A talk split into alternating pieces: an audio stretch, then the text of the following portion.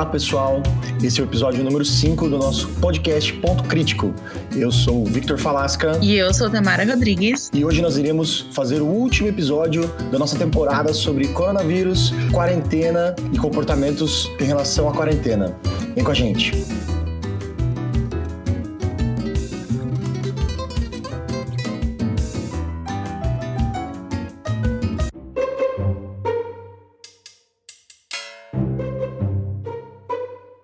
Bom, pessoal, hoje nós trouxemos um estudioso, um acadêmico em relação à saúde, entre outras coisas técnicas que nós podemos trazer e colaborar para o nosso debate em relação ao coronavírus. Nós estamos aqui com o professor Eric. Olá, professor, tudo bem?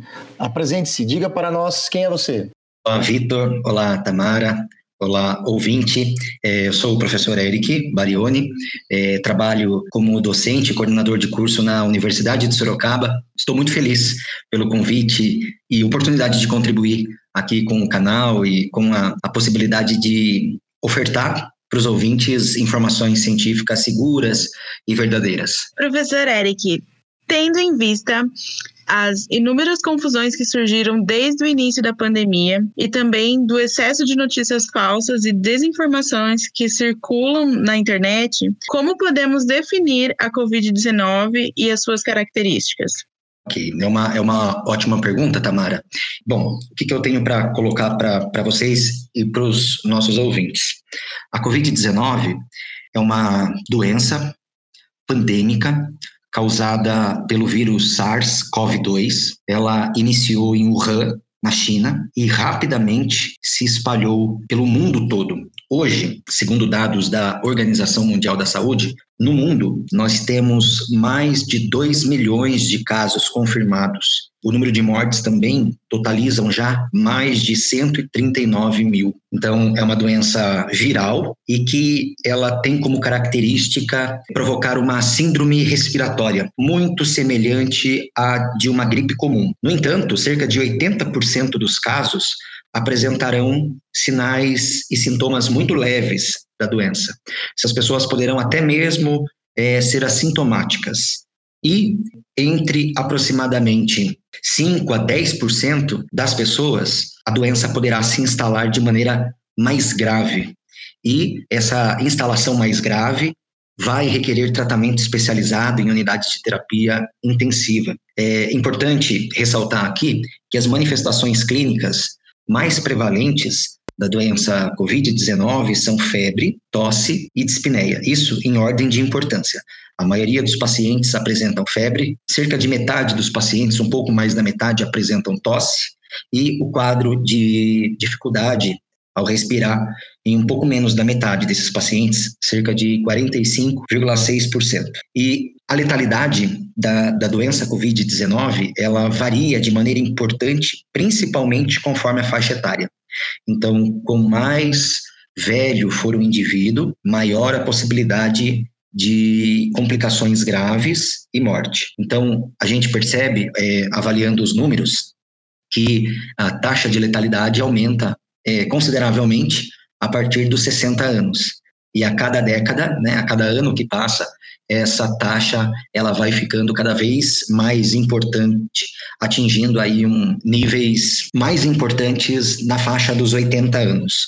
Então, são informações bastante importantes. Se a gente for comparar a doença COVID-19 causada pelo vírus SARS-CoV-2 comparado, se a gente for comparar essa doença a outros coronavírus que já eh, causaram epidemias graves, como a epidemia da SARS e do MERS, a taxa de letalidade da doença COVID-19, quando comparada a essas outras doenças causadas também por outros tipos de coronavírus, ela é mais baixa. No entanto, a capacidade de transmissão desse vírus, do SARS-CoV-2, é muito importante, é muito intensa. E isso é, traz sérios problemas à saúde pública, porque um número muito importante de doentes vai fazer que, com que os sistemas de saúde fiquem sobrecarregados e não tenham condição de atender com qualidade aqueles que mais precisam. É, professor, aproveitando que você falou da capacidade de transmissão do, do vírus, uma coisa que ficou muito em aberto. Uh até pela, desde o início do, das notícias sobre a Covid, é a própria, a própria característica da transmissão dela. Então, assim, uma coisa importante que eu gostaria de fazer como pergunta é exatamente isso. Como que se dá a transmissão da Covid? E quais são as informações que a gente tem a respeito disso? Então, Vitor, a transmissão ela se dá por meio das secreções respiratórias. Quando a gente fala, quando a gente respira, quando a gente tosse ou quando a gente espirra, a gente libera inúmeras gotículas de saliva. Algumas gotículas são muito pequenas e são conhecidas de maneira geral como aerossóis. Outras gotículas são medianas, outras gotículas são maiores. Todas essas gotículas têm a capacidade de transportar os vírus. E então as pessoas poderão ser contaminadas quando próximas às que estão doentes têm contato com esses aerossóis, essas partículas menores de saliva, até mesmo as gotículas maiores. Quanto menor for a gotícula de saliva, por exemplo, no caso dos aerossóis, maior será a possibilidade des, desse vírus chegar até os pulmões, porque as menores partículas de saliva, as menores gotículas, os aerossóis, têm a capacidade de seguir até os pulmões.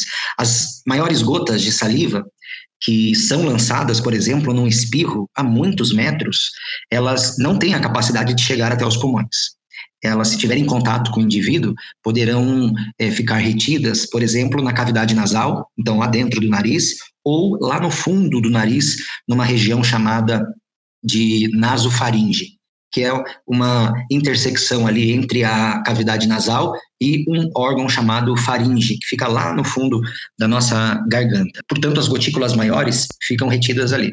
E o, o, o vírus SARS-CoV-2, ele traz aí uma complicação importante para os pulmões. E muito pensou-se sobre as gotículas menores e os aerossóis, capazes de transportar os vírus até os pulmões. No entanto, é, a, as pesquisas mostraram que não são somente essas gotículas menores e aerossóis as responsáveis por transportar esses vírus, as gotículas maiores também. E o que os pesquisadores evidenciaram é que existe uma taxa maior de infectividade viral justamente na região nasal e na região faríngea. Então, veja, a, a capacidade de infecção desse vírus na região nasal ela é tão importante quanto a capacidade de infecção nas áreas pulmonares. Então, com isso, a gente entende que é preciso também se preocupar não somente com os aerossóis, que vão acessar os pulmões, mas também com as grandes gotas. Esse foi o start, por exemplo, para que o Ministério da Saúde, a partir das recomendações da Organização Mundial da Saúde, começasse a recomendar o uso de máscaras, mesmo que caseiras, para toda a população. E por que máscaras caseiras? Porque a gente tem que priorizar as cirúrgicas para os profissionais da saúde. Obviamente que os profissionais da saúde e eles utilizarão outras máscaras, por exemplo, existe a N95 que tem uma capacidade importante para filtrar é, principalmente os aerossóis. É, eles vão utilizar essas máscaras para lidar diretamente com pacientes confirmados para COVID-19, mas de maneira geral, no ambiente hospitalar, os profissionais da saúde, os casos suspeitos e confirmados de COVID, utilizarão as máscaras cirúrgicas, que além da capacidade de barrar as grandes gotículas de saliva, elas também irão barrar gotículas medianas e pequenas gotículas de saliva. É, mas essas máscaras tem faltado no mercado, as pessoas saíram desesperadamente para comprar, e não somente isso, né? A demanda pelo uso aumentou muito, porque não são somente profissionais da saúde, mas são indivíduos com suspeita, indivíduos confirmados. Então, essa demanda fez com que esgotasse essas máscaras, e hoje a gente priorize o uso desses equipamentos para os profissionais da saúde e pessoas que de fato realmente necessitam. Para as demais pessoas, portanto, é importante que se faça o uso mais das máscaras caseiras. As máscaras caseiras, elas não têm a capacidade de filtrar as menores gotículas de saliva ou os aerossóis. Então, se você estiver muito próximo de alguém que espirrou ou tossiu, as menores gotículas acessarão o seu sistema respiratório. Mas a máscara caseira ela serve de maneira importante como uma barreira física contra as grandes gotículas que justamente ficarão retidas na cavidade nasal e que justamente é a cavidade nasal o local aonde é, aparentemente a infectividade do vírus é maior. E por que, que a infectividade do vírus é maior na região nasal? Justamente porque ali naquela região existe a expressão de proteínas que são importantes para a entrada do vírus na célula. O vírus ele, é, ele precisa da maquinaria celular para poder se replicar e para poder de fato infectar aquele paciente. Então, e, e para que ele consiga acessar a célula, ele precisa utilizar de proteínas, de estruturas que estão na membrana daquela célula. E justamente ali na região nasal nós temos uma expressão importante destas proteínas e isso facilita a entrada do vírus. Então, o uso de máscaras caseiras é bastante importante. Obviamente que, além do uso de máscaras caseiras, Vitor, Tamara e ouvintes, é importante que a gente mantenha a distância segura das demais pessoas, de dois metros, pelo menos, né? sabendo que quando uma pessoa espirra, é, as grandes gotículas de saliva poderão ir muito além de seis metros, lançadas muito além de seis metros. E, e uma coisa bastante importante que a gente tem que deixar claro aqui para você que está nos ouvindo é que se nós não utilizarmos as máscaras da maneira correta, ao invés de nos proteger, as máscaras serão veículos de contaminação. Então, evitar levar as mãos, a máscara, a parte da frente da máscara, lavar as mãos e utilizar álcool em gel antes de vestir as máscaras, vestir da maneira correta, não ficar tirando a máscara para falar. A máscara tem um tempo também, ela, ela dura ali por volta de duas horas. E se ela estiver com qualquer avaria, ela não está mais adequada para utilização. Se antes das duas horas ela se tornar úmida, também já não tem mais serventia. A máscara cirúrgica deve ser descartada após o uso e descartada da maneira correta, para que não infecte você, para que não contamine você e as outras pessoas. A máscara caseira, ela pode ser lavada, ela tem que, após o uso, ser mergulhada numa solução de água sanitária diluída, depois ser lavada com água e sabão, colocada para secar. E é importante deixar claro para quem está nos ouvindo: a, a máscara caseira é de uso individual. Portanto, não dá para a gente compartilhar com o marido, a esposa, o filho, a gente tem que identificar essas máscaras. A gente sabe, é, Vitor, Tamara, ouvinte, que infelizmente muitas pessoas não podem ficar em casa e de fato cumprir o distanciamento social necessário. E isso, em partes, é, ocorre porque essas pessoas estão inseridas em serviços essenciais em comércios essenciais. Então, essas pessoas precisam se proteger. E se protegendo, elas contribuirão para esse momento de distanciamento social. Entre esse se proteger está o uso das máscaras e está o uso de não somente uma máscara. Essa pessoa que está é, frequentemente na rua trabalhando, ela precisa ter mais do que uma máscara, duas, três máscaras, tá? Então isso é bastante importante. Se vocês me permitem também, eu acho que é válido é, colocar aqui para que você que é, é, para você que precisa sair à rua nesse momento, o melhor a se fazer é utilizar uma máscara, a máscara de tecido. É, você na internet nos sites do Ministério da Saúde, redes sociais do Ministério da Saúde, vai encontrar é, inúmeras sugestões para a confecção das máscaras, mas é importante que nós tenhamos ali é, várias camadas de tecido para que a proteção seja mais intensa.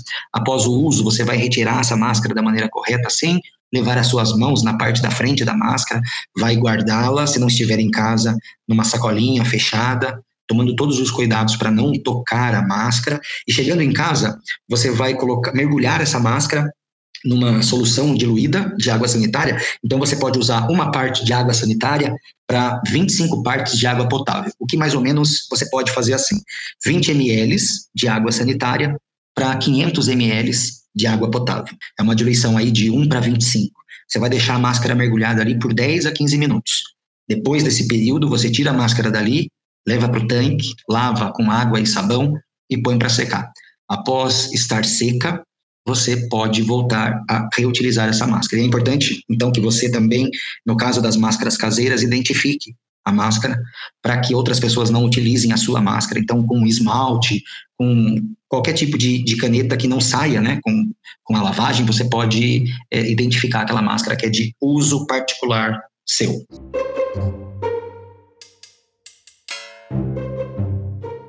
Muito bem.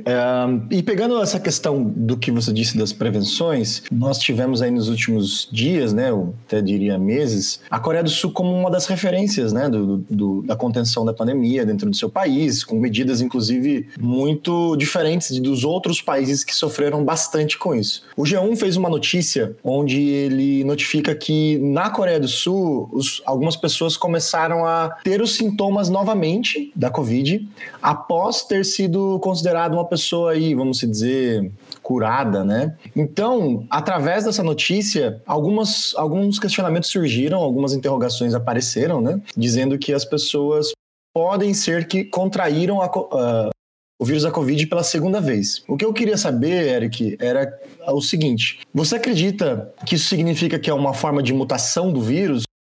E se for realmente uma mutação, uh, quais são as dificuldades que o pessoal uh, das pesquisas em relação à saúde ou que estão uh, debruçados nesse em buscar uma cura ou uma vacina encontrariam se realmente for uma mutação ou até algo mais, uma novidade inesperada aí das pessoas pegarem o, a doença novamente. Ok, Vitor. Na verdade, é, nós não sabemos ainda, nós não temos dados científicos ainda que mostrem a capacidade de mutação do SARS-CoV-2. Pode ser que ele venha a sofrer mutações, como muitos outros vírus sofrem. A gente tem, por exemplo, o vírus influenza, que a cada ano sofre mutações, e é por isso que existem as vacinações a cada ano para os grupos de risco, é, para que a gente fique imune as mutações que foram geradas desse vírus. Então, isso não seria, caso o SARS-CoV-2 tenha essa capacidade de se mutar e provocar uma doença a cada ano, né, no período de inverno, etc., é, isso não seria um, algo que implicaria dificuldades na produção de uma vacina, mesmo porque nós temos um exemplo aí bem sucedido da vacina contra o vírus influenza, que é o causador da gripe. Sobre o SARS-CoV-2, nós não temos dados científicos ainda demonstrando a capacidade desse vírus para a mutação. Na verdade, a gente vai descobrir se esse vírus é ou não capaz de se mutar dia a dia, agora, conforme a, a pandemia evolui, segue os dias, a gente vai começar a entender. Na verdade, países que já estão com um número de casos mais controlados, então, esses países estão tomando cuidados para que não haja um novo surto, obviamente, de pessoas que ainda não foram expostas a, a este mesmo SARS-CoV-2, mas pode também já nesses países ter a ocorrência de mutações e a preocupação ser relacionada a isso. O fato é que, assim, em linhas gerais, nós não temos dados científicos sobre se esse vírus já mutou, a capacidade de mutação dele. A gente vai descobrir isso agora com o desenvolvimento da doença e com o comportamento. A gente vai descobrir o comportamento do vírus conforme é, os dias de pandemia seguirão. Com relação ao caso da, da Coreia, é, da Coreia do Sul, é muito provavelmente que esses sintomas que os indivíduos voltaram a apresentar não tenham sido causados por conta de uma mutação do vírus e uma reinfecção. Muito provavelmente não é esse o caso. O caso, na Coreia do Sul, particularmente, pode é, ser exemplificado por pessoas que ainda ficaram com quantidades virais presentes no organismo, vírus ainda presentes no organismo, é, pessoas que ainda que tenham sido consideradas curadas, não estavam totalmente curadas por conta dessa presença viral no organismo e por isso que depois de um tempo voltaram a apresentar os sintomas. Então, não vejo é, ligação é, nesse caso da Coreia especificamente com uma questão de mutação do vírus, não, ainda não. O vírus poderá mutar?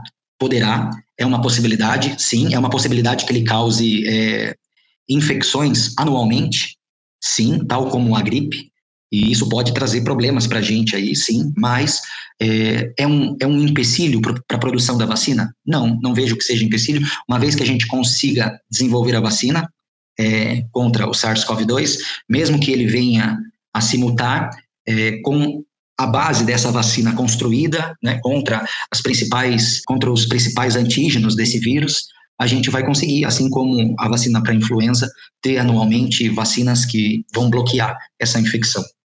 Professor Eric, nós comentamos sobre maneiras né, de é, cuidar das máscaras e algumas dicas de como nos prevenir nesse, nesse tempo. Comentamos sobre a Coreia do Sul, que foi um exemplo aí de, de como eles agiram. E eu queria saber agora qual a sua análise sobre os conflitos que estão sendo bastante peculiares, onde as pessoas negam as recomendações dos órgãos da saúde. Na verdade, Tamara, essa é uma situação que a gente está vivendo hoje muito complicada. Então, nós temos é, um Ministério da Saúde, até então comandado pelo ministro Mandetta, que seguia é, rigidamente as recomendações da Organização Mundial da Saúde e demais órgãos. Agora nós temos um novo ministro, que até então também tem seguido as recomendações dos órgãos de saúde. Eu, particularmente, espero que assim ele continue. O grande problema tá, é, o grande problema existe é, na figura, por exemplo, do nosso presidente da República, que tem uma preocupação bastante importante com a questão da economia. Esse vírus, ele é um vírus causador de uma crise não somente para a saúde, mas uma crise geral na sociedade, uma crise na educação, uma crise na economia, uma crise na saúde, e certamente uma preocupação com a economia é correta, mas ela não pode se sobrepor à preocupação com a saúde. Na verdade, uma não deve se sobrepor à outra, as duas devem ser trabalhadas de maneira igualitária, com bastante critério, uma sem desmerecer a, a importância da outra e sem interferir diretamente é, na outra. O que a gente tem não são falas somente do nosso presidente, mas presidente de outros países que tentam é, minimizar a importância da crise. E a figura dessas pessoas e a posição dessas pessoas tem trazido bastante conflito para a população. A população que se pergunta se essas pessoas que estão nesses mais altos níveis estão se comportando assim, por que a gente deveria ficar em casa? Por que o comércio não deveria abrir? E o que a gente percebe hoje é que, ainda que exista as recomendações de distanciamento social, as pessoas estão ficando cada vez menos em casa. E isso é um problema sério. E as pessoas não verão os resultados desse ficar cada vez menos em casa amanhã ou depois de amanhã. Os efeitos aparecerão daqui uma, duas, duas semanas e meia, é quando os efeitos aparecerão, quando mais pessoas começarão a manifestar sinais e sintomas e vão procurar os serviços de saúde e nós teremos serviços de saúde sobrecarregados que não darão conta de cuidar daqueles que mais precisam. Não somente doentes por Covid-19, mas doentes por outros motivos, acidentados e etc. Então a gente vê, por exemplo, nas redes sociais, inúmeras pessoas questionando, fazendo com que se criem memes a partir da questão do momento de crise. Porque a princípio, o Ministério da Saúde apontava um momento de crise para abril. Depois, esse famoso pico né, da, da curva de crescimento da curva passou a ser indicado para maio e junho. Mas isso tem virado meme na internet e motivo para descrédito da fala dessas pessoas. Mas, na verdade, a gente está conseguindo arrastar é, esse momento de crise graças ao distanciamento social e às medidas que as pessoas estão adotando. Então, isso é bastante importante, porque com isso a gente consegue hospitais é, melhor preparados para recepcionar esses pacientes mais graves, a gente consegue dar condições do sistema ir atendendo de maneira mais criteriosa esses pacientes, a gente consegue ter condições da pesquisa avançar e os testes clínicos é, virem com resultados mais satisfatórios com relação ao uso de um medicamento ou outro. Então, isso é muito importante, mas as pessoas desacreditando de tudo isso começam a querer abrir os comércios que não são essenciais. Se a gente pensar pelo lado dos empresários, também é muito difícil, né? É muito difícil para o empresário não poder abrir o seu negócio, é muito difícil para as pessoas que dependem é, do comércio, são empreendedores, não terem um, um ganha-pão específico. Mas agora é o momento que eu entendo onde todos nós devemos nos ajudar. Quem tem mais possibilidade de ajudar aqueles que naquele momento estão com possibilidades mais reduzidas. O que não dá é para a gente jogar fora tudo que a gente vem construindo de distanciamento social e começar a, a não levar a sério a questão do distanciamento social.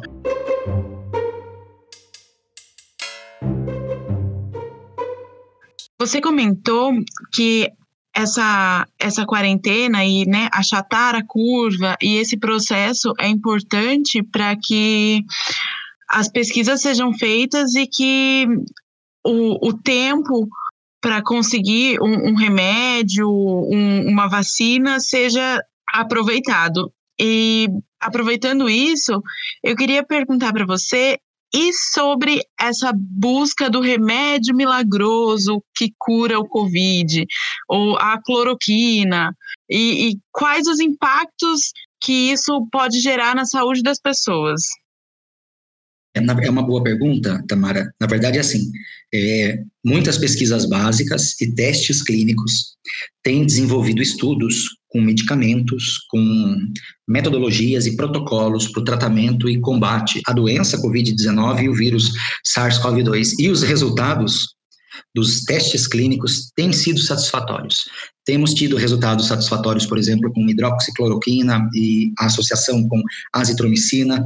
É, outros medicamentos como lopinavir, ritonavir, favipiravir, remdesivir também vêm sendo testados. É, temos também a questão do plasma de pessoas que já tiveram a doença Covid-19 sendo é, administrado em, em pessoas que estão na fase aguda da doença, para que os anticorpos que foram produzidos por aquelas pessoas que já passaram pela doença possam auxiliar no combate à doença, daquelas pessoas que naquele momento estão apresentando. Então, nós temos todas essas frentes resultados positivos é, nessas frentes. E, e não demora para que a gente tenha amplamente empregado um tratamento para a doença. Agora, o que a gente tem, é, quais os impactos que isso pode gerar na saúde das pessoas? O que a gente tem, de novo, é uma desinformação importante. Desinformação causada pelo excesso de fake news, desinformação causada pelo excesso de necessidade de ser ouvido ou de ser lido. Muitas vezes, até profissionais da pesquisa e da saúde pecam pelo excesso.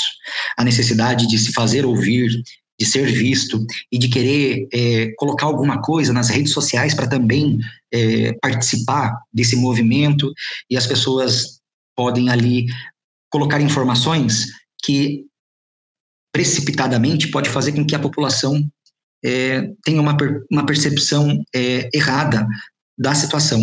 Muitas vezes o medicamento ainda, é, muitas vezes nós nem estamos ainda em fases de testes clínicos, ainda é pesquisa básica, mas a maneira como é colocado nas redes sociais faz a entender que em, ter, em questões de dias o medicamento já estará disponível, que não é verdade. Então, é uma questão de, de interpretação e uma questão também de divulgação das informações. É óbvio que é, a gente, nas redes sociais, tem a percepção de que aquilo que a gente fala vai impactar um número grande de pessoas e, particularmente para a maioria das pessoas, isso não, não é verdade.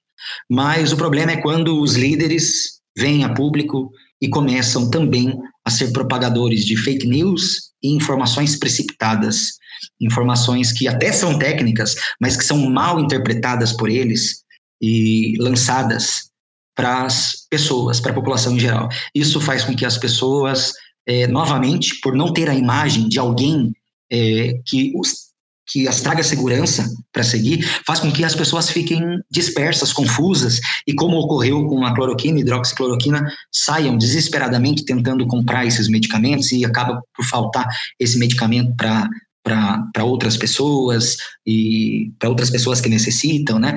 Ah, particularmente, cloroquina, hidroxicloroquina são utilizados para tratar, tratar indivíduos com malária, é, utilizados para tratar pessoas com doenças autoimunes, como lúpus e artrite reumatoide, muito se falou, né, quando foi lançada essa informação de maneira não criteriosa, que o medicamento seria importante para o tratamento da doença. Muita gente saiu em busca desse medicamento, acabou nas drogarias e o intuito dessas pessoas era fazer o uso para ficar protegido. Obviamente que esse uso irresponsável pode trazer uma série de complicações, porque todo medicamento tem associado a ele os efeitos colaterais, os efeitos tóxicos, particularmente a cloroquina, ela tem um limiar muito sutil entre, o efeito, entre a dose terapêutica e a dose tóxica, e os efeitos colaterais desses medicamentos envolvem problemas cardíacos, envolve problemas oculares, e obviamente a gente sabe que a hidroxicloroquina, ela é menos problemática que a cloroquina.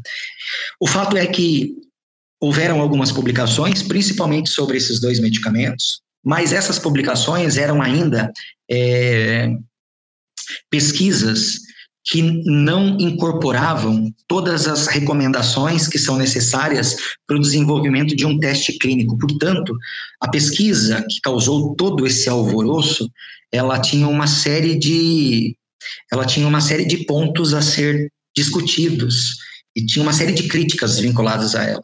Isso não significa que o medicamento não era adequado para o uso, mas significa que a gente precisava de mais dados para poder tratar com segurança. Então, o que a gente tem hoje no mundo e no Brasil são diversos grupos de pesquisa trabalhando com testes clínicos para tentar validar é, o uso do protocolo em pacientes e, obviamente, que existem outros grupos trabalhando com outros medicamentos, como eu citei aqui no início da resposta a essa pergunta. Os resultados são promissores. Mesmo para cloroquina, hidroxicloroquina, a associação com azitromicina, os resultados são promissores, é, mas as pessoas não devem utilizar de maneira é, irresponsável esses medicamentos sem orientação médica, sem prescrição médica. Então, eu estou certo em falar para vocês que tão logo a gente vai ter um tratamento para a doença, um protocolo de tratamento estabelecido para a doença. Mas se, se, a gente não respeitar, se a gente não respeitar as medidas de, de, de distanciamento social, o sistema de saúde, mesmo assim, entrará em colapso. O, a, hidroxilo, a hidroxicloroquina, ela consegue ser comprada sem, sem uma prescrição médica? A pessoa pode comprar na farmácia, assim, simplesmente, por exemplo? Hoje não mais, hoje não mais, Vitor. Hoje é um medicamento controlado para evitar realmente que falte para as pessoas que efetivamente necessitam e também para que seja direcionado é, com mais intensidade para os serviços de saúde que estão utilizando para o tratamento do Covid-19. Muito bem. Muito bem mesmo. Uh, nós ficaremos por aqui. Nossa conversa foi muito produtiva. Muito obrigado, professor Eric, pela participação no nosso canal. Eu espero que você tenha é, gostado de contribuir conosco, que nós possamos ter novas conversas pós pandemia, já trabalhando já com os resultados obtidos. Eu agradeço, fico muito feliz é, gostaria de agradecer muito, Vitor, Tamara e você que está nos ouvindo. Eu estou à disposição, caso queiram fazer contato comigo, e será um prazer participar novamente do Ponto Crítico. Estou à disposição. Muito bem, nós ficamos por aqui então. Eu espero que vocês tenham gostado do episódio. Sigam as redes sociais, no YouTube, no Facebook, no Instagram. Escutem nossos episódios nas plataformas de streaming. E é isso, galera. Até mais e tchau!